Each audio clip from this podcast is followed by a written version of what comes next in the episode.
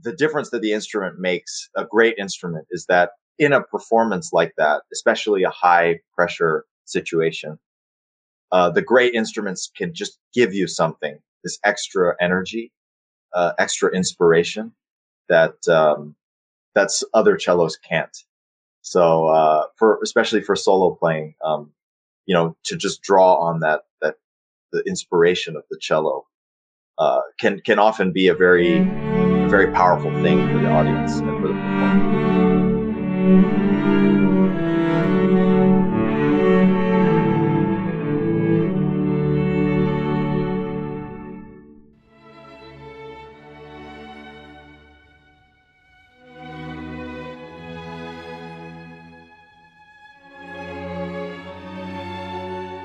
Hello, this is Cello in Pauta. I am Kaique Fontes. I'm Luiz Valder. I am Wallison Cruz. And I'm Gui Monegata. So today in Cello in Pauta, I have a really, really special guest. It's Zlatomir Fung. So thanks so much. Uh, that's really awesome for us, really. well, th- thank you so much for having me. I'm very excited. Okay, uh, Vladimir, I think that first we can introduce ourselves to the Brazilian students and um, talk a little bit about your career and your highlights because uh, for those who don't know, Zlatan was the youngest cellist to win the first prize in the Tchaikovsky competition. So I have a lot of things to tell. uh, sure, sure. So, so I, I, um, I started playing the cello when I was three years old, and um, I got very interested in pursuing a career as a musician when I was 12 or 13 and uh, I I've I've since then been been very interested in in trying to push myself and do competitions. So I did a lot of competitions from the ages of 13 to uh, 18 and 19.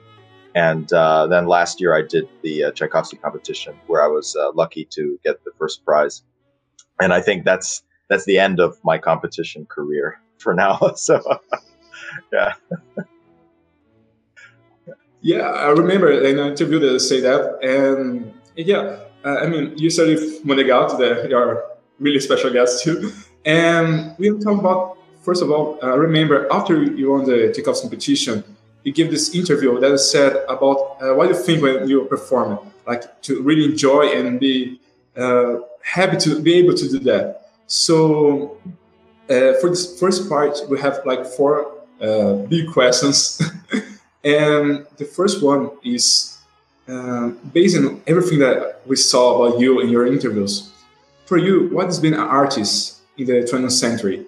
And based on that, what is performed in the 20th century? Hmm.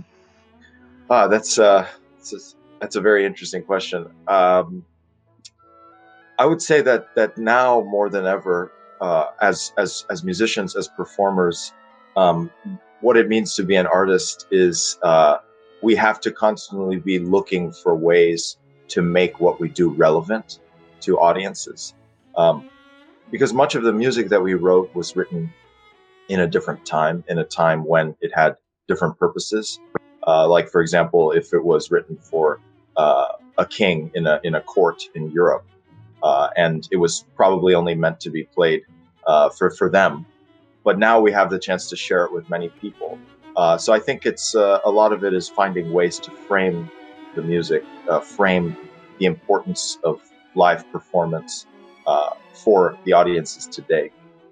And um, I think as as performers, it's very important that we we remember why live performance is special, uh, because now we have YouTube and and uh, everything on the internet, and people can go hear wonderful recordings of things uh, for free uh, on their own time.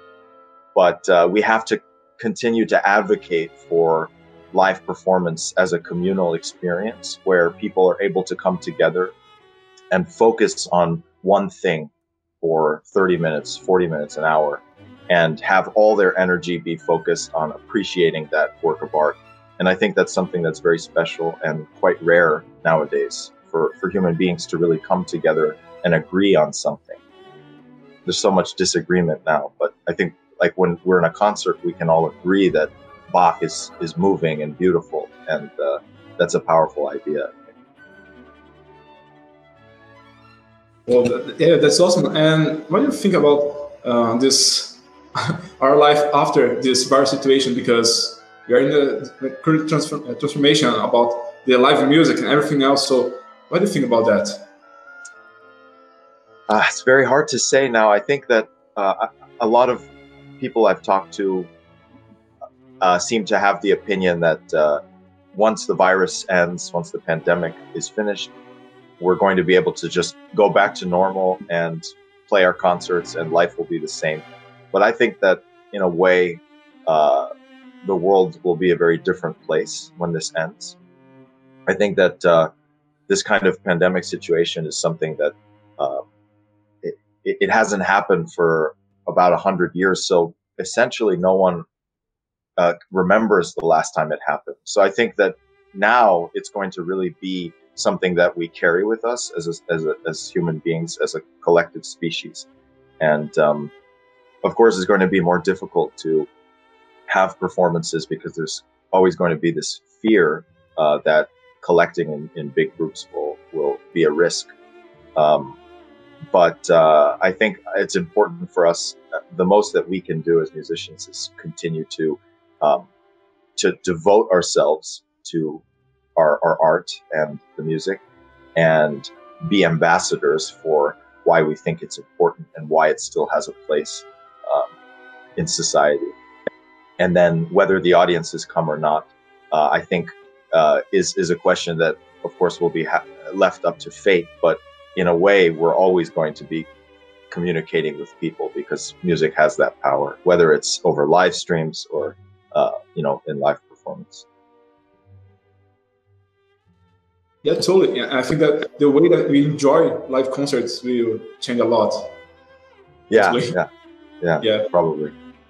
Yeah. Okay, so uh, Guilherme, do you have something to tell about that?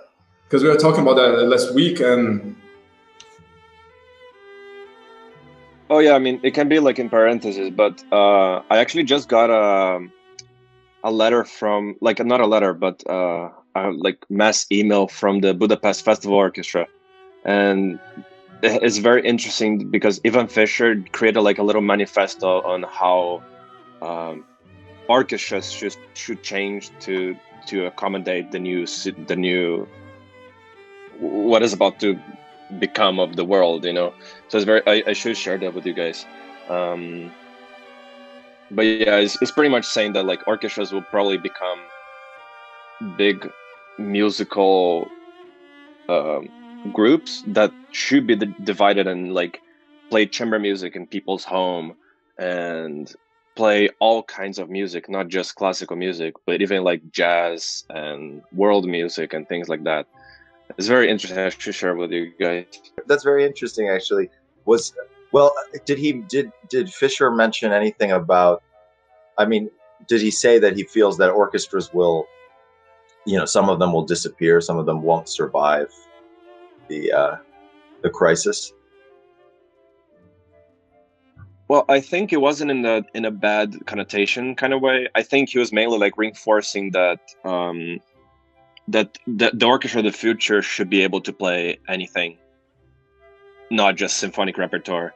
And then he also was considering the reform of the rules of the habits of like the, the hierarchy in orchestra and also like reconsider the way auditions work and uh, different forms of I, I can say it's it's incredible um, because I, I can't just read the whole thing now like yeah um, and, and like offer a creative and personal music environment that serves the community with a wider repertoire and var- var- varied forms of concerts. So, so it's a, it, it's it's really incredible, and I think it's it, it needs to be shared at some like to everyone. It's really incredible. He's an incredible mind. for sure, for sure. Yeah, it's funny because everything is changing right now, like I said, like adapting to this new virus situation. And Zlatan, you're going to participate at the virtual cello summer festival, right? Yeah, that, that's right. That's right. That's right. So what can you tell about that? Because I mean, I don't know if it was something that just was created after this virus situation or uh, before, but I mean, maybe that's will that will be the way that we can do things right now. right, right. Well, there was um actually one of my former teachers, uh, someone who was my chamber music coach when I was uh, 10 and 11 years old. Uh, she sent me a message on on on Instagram, and she said, I, I, I would love if you could be a part of this virtual cello festival." And I think she came up with the, the idea after everything with the virus happened. And I've, I've also seen that there are a few other programs that are going to be sort of like summer uh, summer online festivals, uh, which is a, a, kind of a cool idea. And um, some of them are even so uh, so intense that, like, for example, they they meet uh, for breakfast over Zoom, and they'll just they'll eat together with the computers on to try to try to recreate the feeling. Yeah, I mean, it's a way to try to do this right now because so different. Like I said, it's something that we cannot even imagine that it's really happening right now. So it's totally, it's totally, I mean, it's it's hard. Okay, yeah. So uh, our next question will be made by Wallison.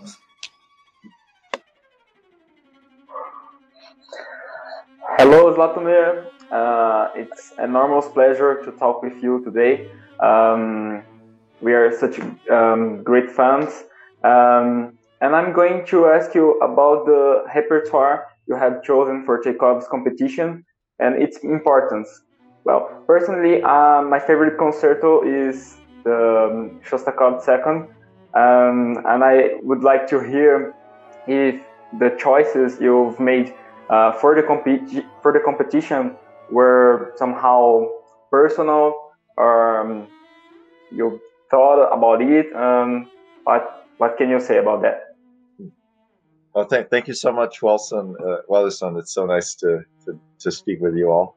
Um, I would I would say uh, I, I for competitions I really like to th- think uh, a lot about what I want to play because I think uh, often in competitions competitors will choose the same sorts of pieces, and I, I personally believe that this puts you at a disadvantage. Um, it puts you at a disadvantage to play a piece that many other people are playing, because uh, then the the jury will uh, will automatically compare compare the performances.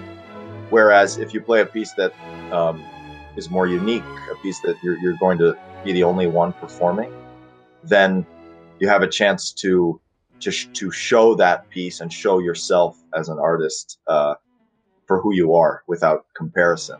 And I, so that was sort of my thought process with um, picking the repertoire for Tchaikovsky. But uh, of course, also it has to come from a, a, place of, of love, and you have to love the music. And it's so nice to hear that, that the Shostakovich Second Concerto is your is your favorite. Uh, it's it's uh, it's also a piece that's very very dear to me, and I, I, thought it was also very special to be able to play it in St. Petersburg um, because that city has uh, such a strong um, relationship to Shostakovich and his life, his music.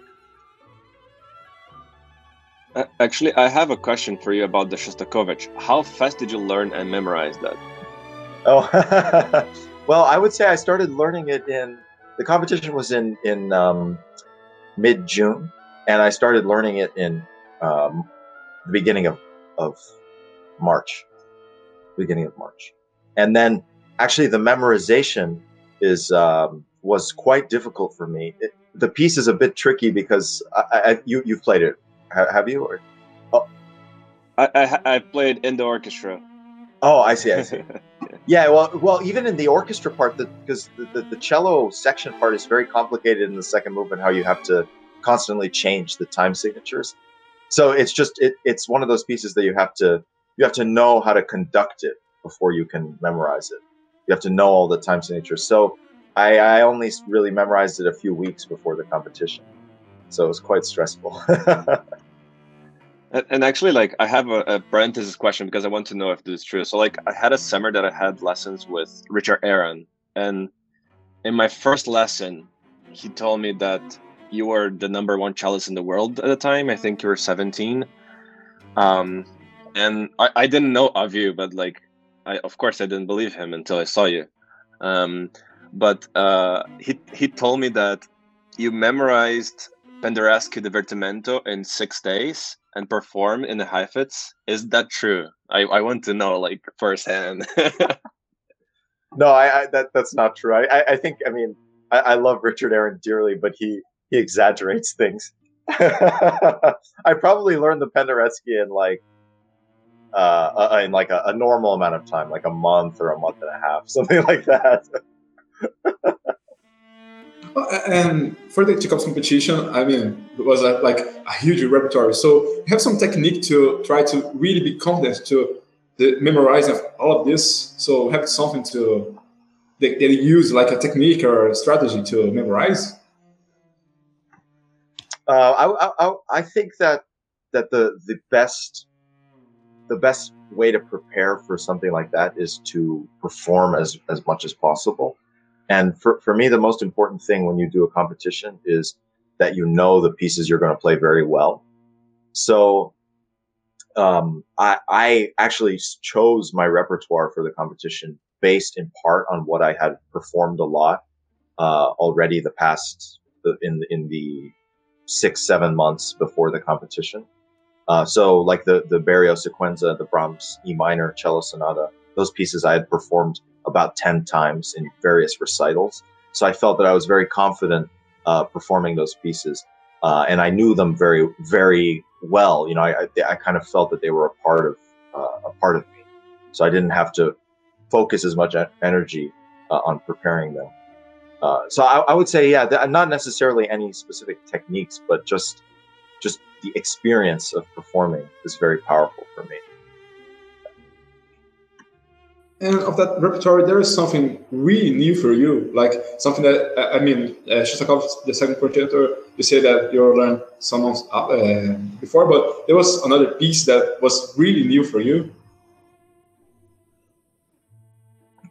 Uh, yes, actually, the the Arensky four pieces uh, um, for cello and piano was was quite quite new to me. I, I started learning it in around the same time, maybe uh, early April late March, something like that. Okay, so we have uh, our third question then made by Kaique. Uh, so my, my question is, what do you think about the tradition of cello competitions?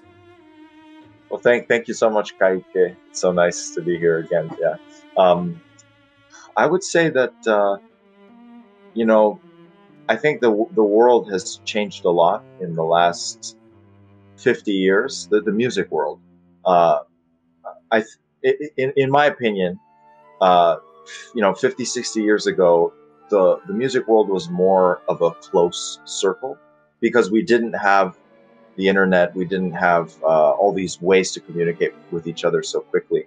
So, uh, it, so developing a career was more a question of uh, who you knew. And it's when, when, you know, when someone recommended you someone who was powerful, then they had the ability to get you concerts and, um, and create, create great opportunities for you. But nowadays it's a little, I think it's a little more difficult because first of all, there's so many people that are so talented, you know, uh, all across the world. Uh, and second of all, we have, you know, YouTube and Instagram, social media and everything. So everyone is always putting themselves out there, recording themselves and, and, and trying to, to sort of push through, uh, th- through, uh, the, the noise of, of, you know, social media life. Uh, so, so I, now I think that the, the, the tradition of competitions emerged a lot uh, in response to that because it became more difficult to see who was really the real deal and who was you know not so, so um, to be to be very you know straightforward about it. But of course, you know, it's not always that straightforward. Um, so I think that you know, in the end, the competitions are not not such a great thing for music, but uh, you know, I think that that they they emerge because it's also becoming very difficult for for people to build careers in other ways. I don't know. Would you agree with that? I mean, that's exactly that's exactly what Timati always told me. Like, uh, because I always told him like I hate competitions, and he was like, you know, but you got to put yourself out there because that's one of the main ways to to to get stuff done. You know, like to to get your name out there. Right, right. Yeah, for me, like doing competitions was always more a question of pushing myself personally, and of course, you know, getting myself out there. But it wasn't so much uh, like, oh, I want to, I want to prove that that you know I can I can win this competition or, or whatever. Uh, you know, I, I first first first of and foremost, it's just a matter of, uh, of of loving the music and wanting to share it with people. So. Yeah, yeah, because. Oh, yeah, sorry, sorry. No, no. Yeah, go ahead. okay. So in Brazil, we, like we just don't have cello competitions. We have like this uh, young soloists in two or three orchestras, but we don't have like really cello competitions. And I think that this uh, one of the greatest mistakes on our culture here because oh sorry, uh, this is one of the greatest mistakes in our culture here because I mean I totally agree with you. It's the chance to I mean get this uh, type type of exposure and try to figure out you in this environment, music environment. So, I mean, it's really sad in Brazil we don't have this type of competition. And talk about competition, you have like uh, did a lot of competition in your career, right? Uh, yeah, I, have done competitions since I was 13, and um, uh, and uh, yeah, I, I feel like every competition I, I did, I learned a lot and I improved um, when I was preparing. Yeah, a lot of the questions that we received on our Instagram was about this specific competition because I mean it's Tchaikovsky, but uh, do for you you feel some different at the Tchaikovsky competition, or for you was just another step on your in your your career? I think I, it was, you know, it was definitely the biggest competition I'd ever done, and I felt, uh, I did feel the pressure, especially in the final round. Um, um, because you know I had I had this thought that you know once you're once you've made it to the finals, like you're so close to you know know being done and, and accomplishing what you set out to accomplish. Um, but you know it's still there's so much standing in the way. You know you have to give a great performance. So uh, it was stressful, of course, but um, I tried to. I think once I got in, on stage, I tried to just be natural and think of it as any other competition, any other performance. Uh, yeah, I, I, I think that was that was one question that is really really fun for us. That the final of Tchaikovsky was like six cellos, right? I think. So, what was the feeling while you were waiting for the results? And do you was expecting to get the first place? Uh, well, it was it was um. So I uh I, I don't know if I I shared this on social media, but so I was in the in Russia with uh, with my family actually. My mother, my grandmother, and my younger brother had traveled there um, to see me. And uh, after I played in the final round, I really wanted to go to to KFC, Kentucky Fried Chicken. So there was one that, that was you know pretty pretty close by. So we just went and walked, and you know I called I called. Uh, uh, some people and just chatted with them. Some people who had watched the, the stream, and I was eating fried chicken. And then we came back just in time for the results. And overall, I felt I felt pretty pretty happy with my performance. I, I was not I was not worried, you know, what what would happen because I knew that I had I think done my best and uh, I had done the best I could with the amount of preparation I put into it. So, you know, of course, your heart always starts beating very fast. Um, but uh, it, I, I didn't I didn't necessarily expect to win. Um, uh, I mean, I, I thought I did very well, but you know, it's, it's, of course, it's not in, in my uh, in my control. So, but it was, I was very lucky. On, on that note, how a question is like, how much of the results of a competition are luck? Because of course, there's some kind of luck involved. And so, so in your opinion, how much? What's the percentage of luck? I think that uh, I would say it's probably less than like uh how, how should i put this i think it, i think it's uh it's probably like 10% 10 to 20% luck? I mean it's not it's not like 50% luck or it's not like playing poker or something you know? But but uh but there are certain luck elements like for example what number you draw. Uh like if you draw number one, it's difficult to play first. Uh, I know that because I drew number one at the Apollo competition, and um, I just you know not that I think it, it affected the result in the end, but it was psychologically a challenge for me to play as number one. Um, and then there's also the question of you know how the jury feels when you play. So the, the sort of typical wisdom is that you want to play always after their lunch break, after they've eaten a nice meal, so they'll feel in a better mood. And the worst time to play is right before the lunch break when they're very cranky. so it's like, yeah, it's, like no, that's funny. It's something that we don't, don't think about, but that's that's true.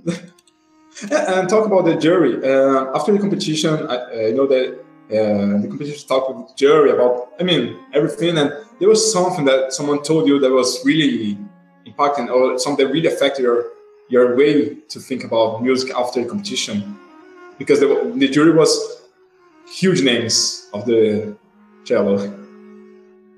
Yeah, I know it was it was amazing feeling actually just to be able to meet all of them uh, after the results announcement because we were sort of together in the hall and uh, you know just to shake Misha Maisky's hand and Jian Wang um, and Truls Truls Mork, all these people, you know.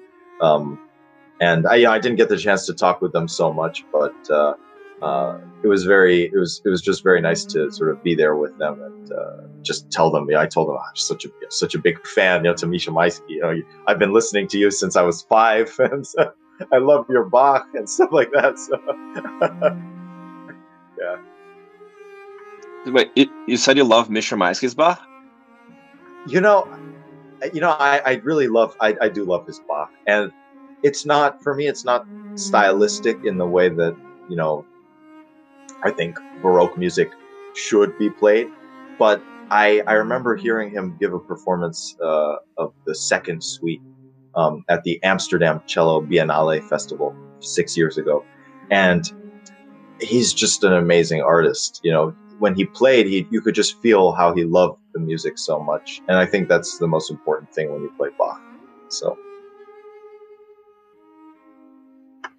Yeah, actually, I, asked that not not because I don't like it. It's mostly because like if you talk to any cellist, I don't think anyone would ever mention that it, it's his it's the favorite record or like you know like one of the best recordings of Bob. I I completely agree with you. Like his his artistry is incredible. It's like I don't think anyone has as much flair as he does playing the cello. Is really incredible. Yeah, absolutely. Yeah, and in the first round, of Tchaikovsky, we have the, the, the Bach suite, and I think that was something really challenging because, I mean, the jury, everyone has a different idea. So, I mean, I think that was really challenging to play bar to adjust uh, this jury is just different from each other. So, I mean, what do you think about that? Yeah, that's that's that's a really interesting uh, question, and actually, I want to tell you something funny that. Uh, I won't say who it is, but I was talking with a specific jury member, and um, they they told me they told me, um, you know, no one who played the sixth suite did it convincingly.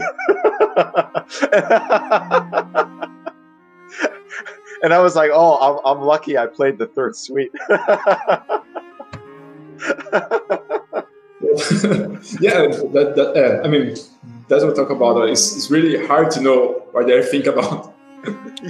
yeah, and I think because everyone has such strong opinions about, you know, what it means for a performance of Bach to be convincing, and also just the fact that Bach sort of it, it brings forward everyone's biggest weaknesses. You know, it doesn't it doesn't spare you. It's like if you have bad string crossings it's going to show if you you know you know intonation is going to show. So it's just very difficult. Yeah yeah. So sorry I, I feel like bach should be kind of banned from competitions because it's very controversial. Like i played the first round for ARD and from three juries that i talked to so i played three pieces. Each one of them told me one of them was the problem. And for bach was like like Peter Wispelwey loved my Bach, but and then I talked to Torleif Thedéen and he was like, you know, why do you do that bowing for the the pedal G? It's like after you did that, like I just stopped paying attention or something like that, you know. So like the, it, it really should be banned from competitions. yeah, uh, I mean, Zlatan, I have one tricky question for you. Why do you choose the third suite? Because I mean, you have like this amazing level to perform a great six suite that you know it's like oh the hardest suite, but why did you choose the third? Well, uh, you know, I, I am I'm, to be very honest with you because uh, I think it's interesting. I was going to play the sixth suite, um, but then they gave us the op- option to change our repertoire a month before uh, the competition. So on May 13th or something, I just I said to myself, I, I just it's it's not worth it for me to to to have so much stress about the sixth suite because like the Sarabande, you have to play the, the, the Prelude and Sarabande, which I think are probably the two hardest movements in the suite, and it's already, in my opinion, the hardest suite. Uh, so I was like, okay, I just want to play something I know well. So the third suite I know well, and something I know I can manage without too much practice. So to be honest, it was a very practical decision to choose the third suite. No, but but I mean, it makes all the sense. but it's something that we, I mean, last year, last year, I think it was almost one exactly year ago. Yeah, something like that. And, and I remember to saw your first round and thought about that because I mean we, have this type of feeling like oh just the last suite is the hardest, but I mean every suite has these different ideas that you can develop in a high level. You know, so for, it was really special to see you playing the third suite for me. Really, I mean for all of us because uh, I don't know if you know that, but Chale Pauta is uh, this product that we made uh, with three of us, uh, cellists from Brazil in the São Paulo University. So we are all together seeing the Tchaikovsky competition like it was the final of World Cup. You know? So for us, was really really special. Well, thank you. You're so you're so you're so kind. I really appreciate it. Yeah. Yeah, and I have uh, I, mean, I should, once the last question for this part, but you play a really, really special cello on the Tchaikovsky competition. So can you talk about that? Yeah, absolutely. So I was um, I was very fortunate in in uh, January of last year that um, a shop near Boston was able to loan me this cello made by Lorenzo Storioni in 1783, and uh, I was I was lucky. I got to play on it for six months, and then I had I got the chance to play on it in the competition and then I had to return it afterward. And um, uh, I played it uh, for another month uh, in October again for a couple concerts, but um, I haven't actually seen the cello for a while. But uh, it was a very it was a very beautiful cello, and um, I'm actually searching right now for, for, for, a new cello, but it's a it's a long process. So. actually, I, I got to, to try that cello. It's, it's from Carriage House, right? Yeah, yeah, yes, that's right. That's right. Yeah, I got to to try that cello when I was I was I was actually like getting a uh, a Chinese cello to borrow and play a stereo. It was like very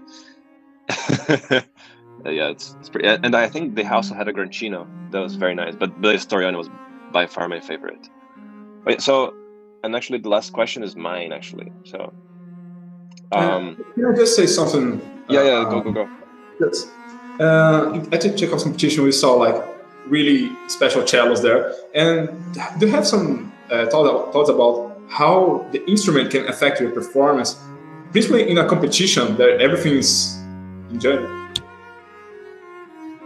I, I would say that the the instrument, I think, um, you know, in the end, is just a tool, and I think that the, you know, San, Santiago Cañon Valencia, uh, he is uh, such an amazing cellist, and I think he is sort of the he demonstrated that because out of, out of all the, the people in the finals, he was playing on the least expensive uh, cello.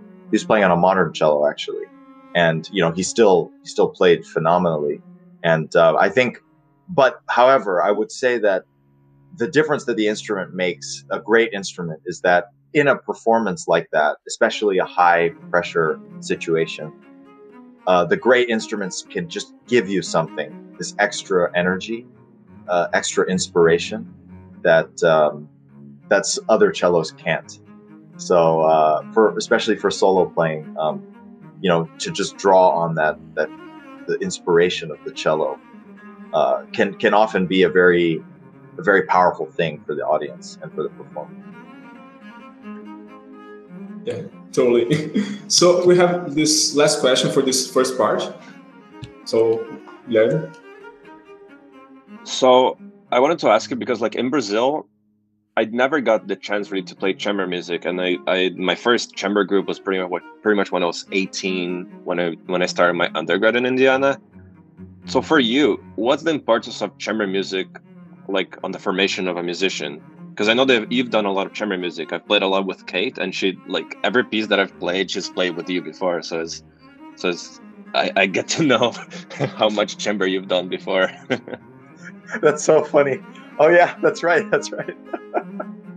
um, I would. I, I, I think that, that chamber music chamber music is so so important for for developing as a musician, and that's because I think um, uh, I think you know every every piece that you play is is chamber music. Even even solo Bach is chamber music. It's just chamber music with yourself because you still have to feel that there are you know different voices that are interacting with each other and the chords you know the balance the sense of uh, of, of hierarchy uh, it's, it's very important so just i think playing chamber music it just trains you to be more aware of how to experience music when there are many things going on and then that of course will help you with your solo playing and when you play with an orchestra you're able to understand the music as a whole and also, she she told me to ask you about chi. About chi, yes, yeah, chi, yeah. Say hi to Kate for me, yeah. It's been a while. Um, chi, yeah, I, I, I would. well, I mean, I think that that like the vocabulary can shift for what it is, but basically, it's just the energy that you feel when you play. You know, that that physical energy that flows through you that allows you to draw the bow uh, beautifully. And um, also, it's the connection between two people when they play chamber music that they're really playing the phrase with the same same idea. So I don't know. I don't know what you would call what you would call that, but for me, I, I chi is like you know just the fundamental energy. Yeah. yeah, this is like uh, Goku in Super Saiyan, Dra Dragon Ball. Oh. Super Saiyan in the stage on the cello. Ah, nice. yeah, but, but, I mean, I think that uh, know this type of uh, type of thing, like the importance of control this type of energy is really important, principally in a this high level performance. I think to control the energy, not just for you, but for the public, because I think that it's really great to have this control the energy to control what the public will feel in such parts. So I think that's something really, really great, really actually a little bit funny.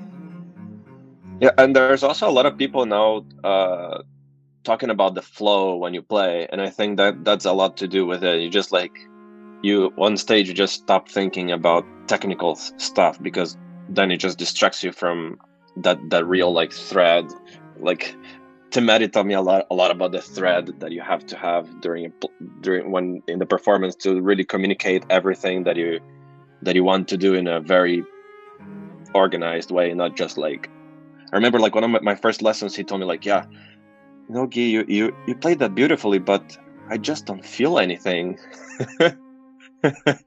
um, and that that kind of stuck with me, and I think it has to do a lot to do with this kind of like thread that I, I, I got to learn a lot with him.